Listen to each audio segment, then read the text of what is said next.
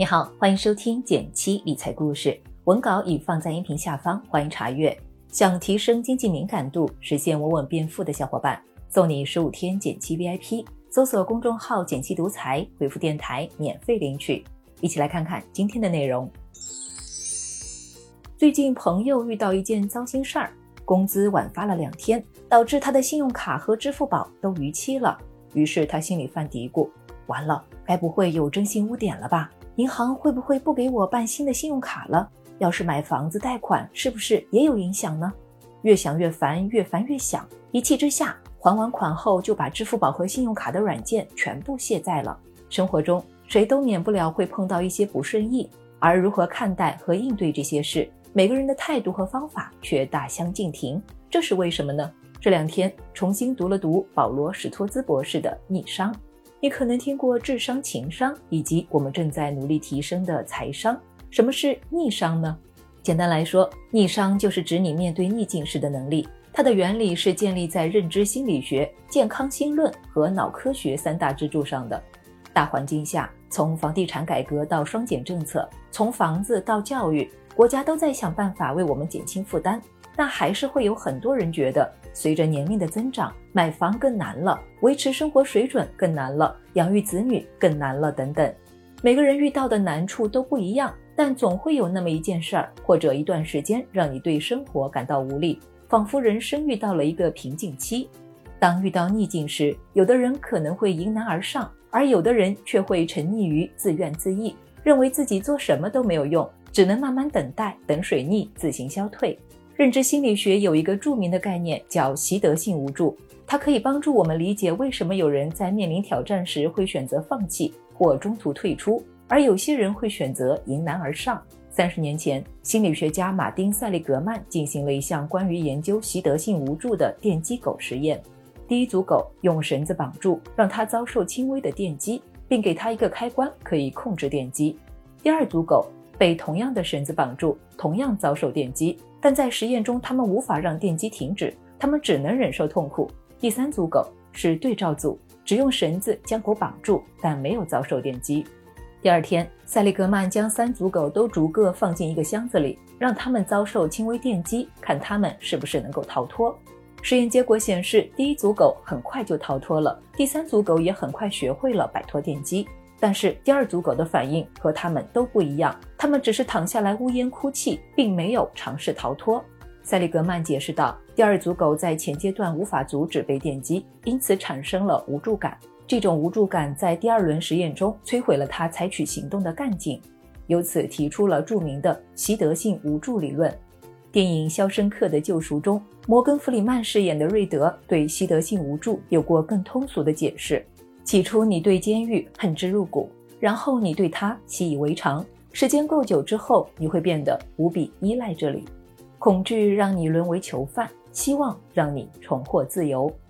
有一个好消息是，逆商和智商、情商相比，更具有后天的可塑性。也就是说，如果我们愿意练习，我们都有办法提升自己面对逆境的能力。保罗博士在书中从四个角度给我们拆解了一下逆商。并概括成一个核心词 core，分别是由 control、ownership、reach、endurance 四个单词的首字母组成。第一个单词掌控感，即对自己能力的确信。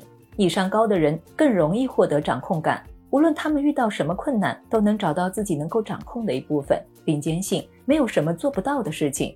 为什么大家对上海团长的评价这么高？因为身在上海的人在得知无论是小区还是街道都无法提供充足物资时，有一群人用自己的办法带领他们生存了下来。第二，担当力，也就是一个人对责任的担当能力。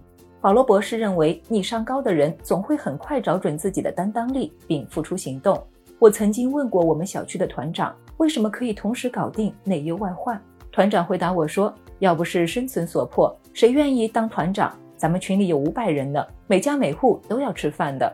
第三，影响度，也就是逆境对我们生活产生的影响。逆商高的人往往只把问题的影响范围控制在当前事件上，不会让他给生活徒增压力。比如你收到一张信用卡忘记还款的通知单，高逆商的人一般就是会主动查一下账单和记录，再打电话给银行看有没有解决办法。但是逆商低的人。就很有可能将这样一件事情灾难化，害怕被记录上征信黑名单，甚至怕自己变成老赖，将本来可以控制的难题演变成无法控制的大火。第四，持续性，也就是当前逆境对于自身来说会持续多久。面对逆境时，你会认为当前的状况只是短暂的吗？是否愿意相信今天总会过去，明天会更美好？如果你也是这样认为，那你大概率就是一个高逆商的人。一九九六年，五支探险队的三十一名登山者成功登顶珠峰，下山途中突然一场风暴来袭，很多登山者都陷入了险境。在遇难的人中，有一个来自华盛顿州的汉森。当风暴来袭时，汉森选择立刻躺下来。